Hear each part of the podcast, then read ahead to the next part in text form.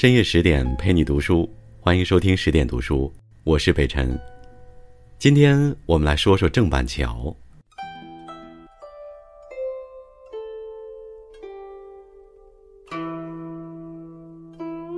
提到郑板桥，很多人首先想到他画的竹，还有那句经典的“吃亏是福，难得糊涂”。清朝年间，扬州冒出一批风格相近的书画家，他们被称为“扬州八怪”。这些人虽然都是出身寒微、作风清高，却各有各的怪异。作为扬州八怪之首的郑板桥，怪在传奇。康熙三十二年。郑板桥出生在鱼米之乡江苏兴化，父亲是一名教书先生，老实本分，好读古书。从《尚书》中“谢有克有”一句获得灵感，为儿取名单字谢，字克有，希望他今后做个随和平顺的人。从后来的人生履历看，“人如其名”的说法在郑板桥这儿对了一半。郑板桥幼年丧母，中年丧妻，晚年丧子，可谓身世悲苦，仕途也颇为坎坷。他有一枚印章，上面刻着“康熙秀才，雍正举人，乾隆进士”。二十岁中秀才，四十岁中举人，四十五岁那年好不容易中了进士，在家待业六年才等到官职，却是穷乡僻壤的七品芝麻官。作为清代著名书画家，一生只画兰、竹、石，为此郑板桥自称是“四时不谢之兰，百劫常青之竹，万古不败之石，千秋不变之人”。郑板桥的怪还表现在一个“狂”字上。除了脏否人物，平时还爱骂人，尤其爱骂秀才。在家书的自序部分，他称自己好大言，自负太过，谩骂无责，诸先辈皆侧目，借物与往来。说话太直，脾气太坏，想说就说，想骂就骂。对此，他在书信中坦率直言：终日作字作画，不得休息，便要骂人。郑板桥骂人不带脏字儿，非常毒舌。有一次，有位关于巴结官府的。豪绅附庸风雅，想请他题写匾额，郑板桥爽快答应了下来，并且为其题写“雅文起敬”四个字。上漆时候特意叮嘱漆匠只油漆每个字的一部分。乍一看没啥问题，可是过了一段时间，等到上漆的部分清晰凸显，识字的人都能看出来，那分明是衙门走狗。豪绅为此被官府抓去，重罚了二十大板。骂别人是衙门走狗，郑板桥自己却甘为某人走狗。他十分仰慕明代画家徐渭，不但在平日书画上取法于徐渭等人，为了表达自己对前辈的滔滔敬仰，还刻了一枚印章，上面写的是“徐青藤门下走狗郑谢”。读过郑板桥家书，你才会知道。狂的背后还有人，毒舌的背后却是厚道。有一次，他在家里的旧书籍中翻到一样东西，那是先代家奴的卖身契约，留下这么一张凭证，说不定会让后代子孙借此欺压对方。如果送还本人，恐怕会引起对方的羞愧之心。出于这两点考虑，郑板桥当即在灯下将契约烧毁。对于这件事，他在信里跟弟弟说：“这点用心，既是为别人着想，也是为自己着想。假若事事都要留一手，以便让别人入套，甚至让对方无法逃脱，这种做法只会为自己和子孙遭来祸害。他很不赞同。聪聪明反被聪明误，想算计别人的，最终将自己算计了进去。”菜根谭有言。面前的田地要放得宽，使人无不平之叹；身后的惠泽要留得久，使人有不愧之思。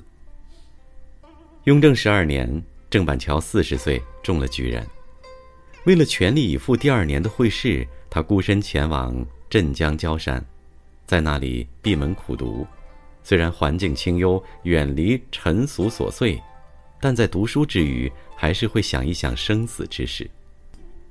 他记得郝家庄有一块墓地，父亲在世时本打算买下来的，只因为发现其中有一座孤坟，后来只能作罢。时隔经年，在对身后之事的思索下，郑板桥忽然记起这一茬，于是写信给表弟询问这块墓地的情况。他在信中叮嘱表弟，如果这块墓地还没卖出去，就前去购买，里面那座孤坟也要留下来，不能刨掉，并且给子孙定下规矩，以后清明时节扫墓祭祀，在这座孤坟前面要做到一视同仁，有饭有酒，祭扫一番。他在这封信里与兄弟共勉：吾辈存心，需刻刻去交存厚。作为一名古代文人，在封建迷信思想的局限下，郑板桥很是相信墓地风水那一套。但他在另一封写给表弟的信中写有这样一句话：“墓地好不如心地好。”郑板桥一生坎坷，但也曾过了一段舒心得意的好日子。乾隆九年，郑板桥五十二岁，在山东范县任职。这里民风淳朴，老百姓各安其业，惹是生非的人少，鸡鸣狗盗的事儿也少，所以平日在衙门，他经常能够得闲饮酒赏花，有了醉意，还会一边拍打桌子，一边放声高歌。这样的闲情逸致，相比后来在潍县衙门卧听萧萧竹，一世民间疾苦声，真是不易快哉。相比工作上的清闲，更让郑板桥高兴的事情是，盼星星盼月亮，期盼多年，妾室终于饶氏为他生下一个儿子。老来得子，无限喜爱，但是没有因此对其放纵溺爱。因为工作调任的缘故，他将妻子送回了兴化老家，儿子交于弟弟管教。在写给弟弟的信中，关于子女教育，他说。爱之必其道，虽嬉戏玩耍，勿令忠厚悱恻，勿为克己也。又说，须长其忠厚之情，屈其残忍之性，不得已为有子而孤纵兮也。在信中，他建议弟弟，不可让孩子玩弄蚂蚁昆虫，万物有灵都要爱护；不可让孩子去欺负奴仆家的子女，应当一样去爱惜。饭后的各种果饼，不要让孩子吃独食，而应该让他学会分享。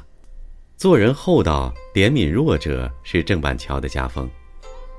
郑板桥做人讲究糊涂，为官一向清廉，在办案上也有不那么厚道的时候。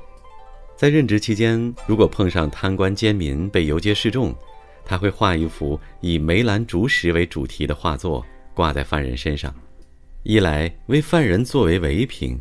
二来，借此更加引起众人瞩目，从此起到警示作用。如此雅俗共赏、美丑共存的做法，也许只有他想得出来。有一次，某位盐商押来一个私盐小商贩，盐商仗着自己财大气粗，要求重重判刑。郑板桥明里糊涂，心里却清楚，知道盐商故意刁难竞争者，小商贩处于弱势群体。他想了想，做出如下处罚。祭盐贩带上枷锁，在盐商门口示众。枷锁是用芦席制作而成，上面还画有兰竹，既轻便又美观。如此别出心裁的判处方式，迎来众人围观，很快将盐商的店门口挤得水泄不通，没法正常营业。盐商不得已，只能请郑板桥为小商贩免了刑。郑板桥生前自认为一生无一知己，又无一人不知己。两百年后，当代书画家启功对其评价道：“坦白胸襟品最高，神寒古重莫销料。朱文印小人干战，两百年前旧板桥。”说话有时毒舌，心肠却是厚道。做人宁可吃亏，也要让人三分。该糊涂时糊涂，该清醒时清醒。这就是身为扬州八怪之首的。郑板桥，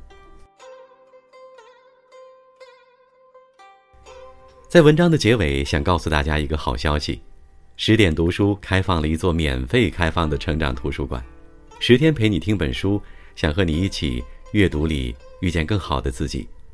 在这里，既有解忧杂货店、《肖申克的救赎》、《简爱》这样影响全世界的经典名作，也有自控力、非暴力沟通这样的职场实用宝典。免费开放十天陪你听本书，如果你有兴趣，欢迎搜索关注微信公众号“十点读书”，进入成长图书馆，跟我一起阅读好书，成为更好的自己。我是北辰，感谢你的支持。如果喜欢北辰的声音，也欢迎你关注北辰的个人微信公众号“北辰在找你”，因为也有好声音、好故事在等你。祝你晚安，我们下次见。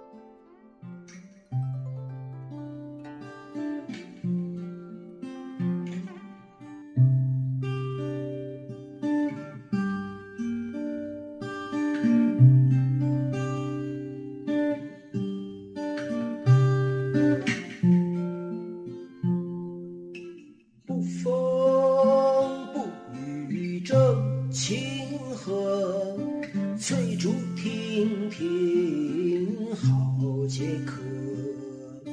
最爱晚凉佳客，只一壶新茗泡松萝，几枝新叶萧萧竹，树立横村。山，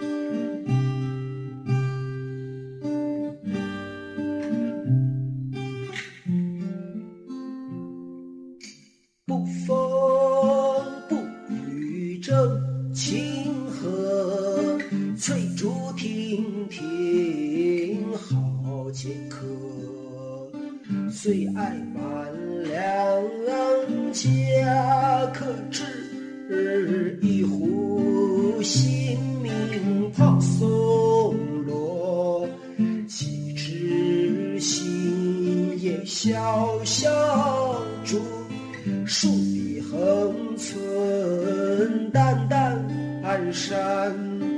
正好清明连谷雨，与一杯香茗作其间。几枝新叶小小竹，树笔横村淡淡山。正好清明连。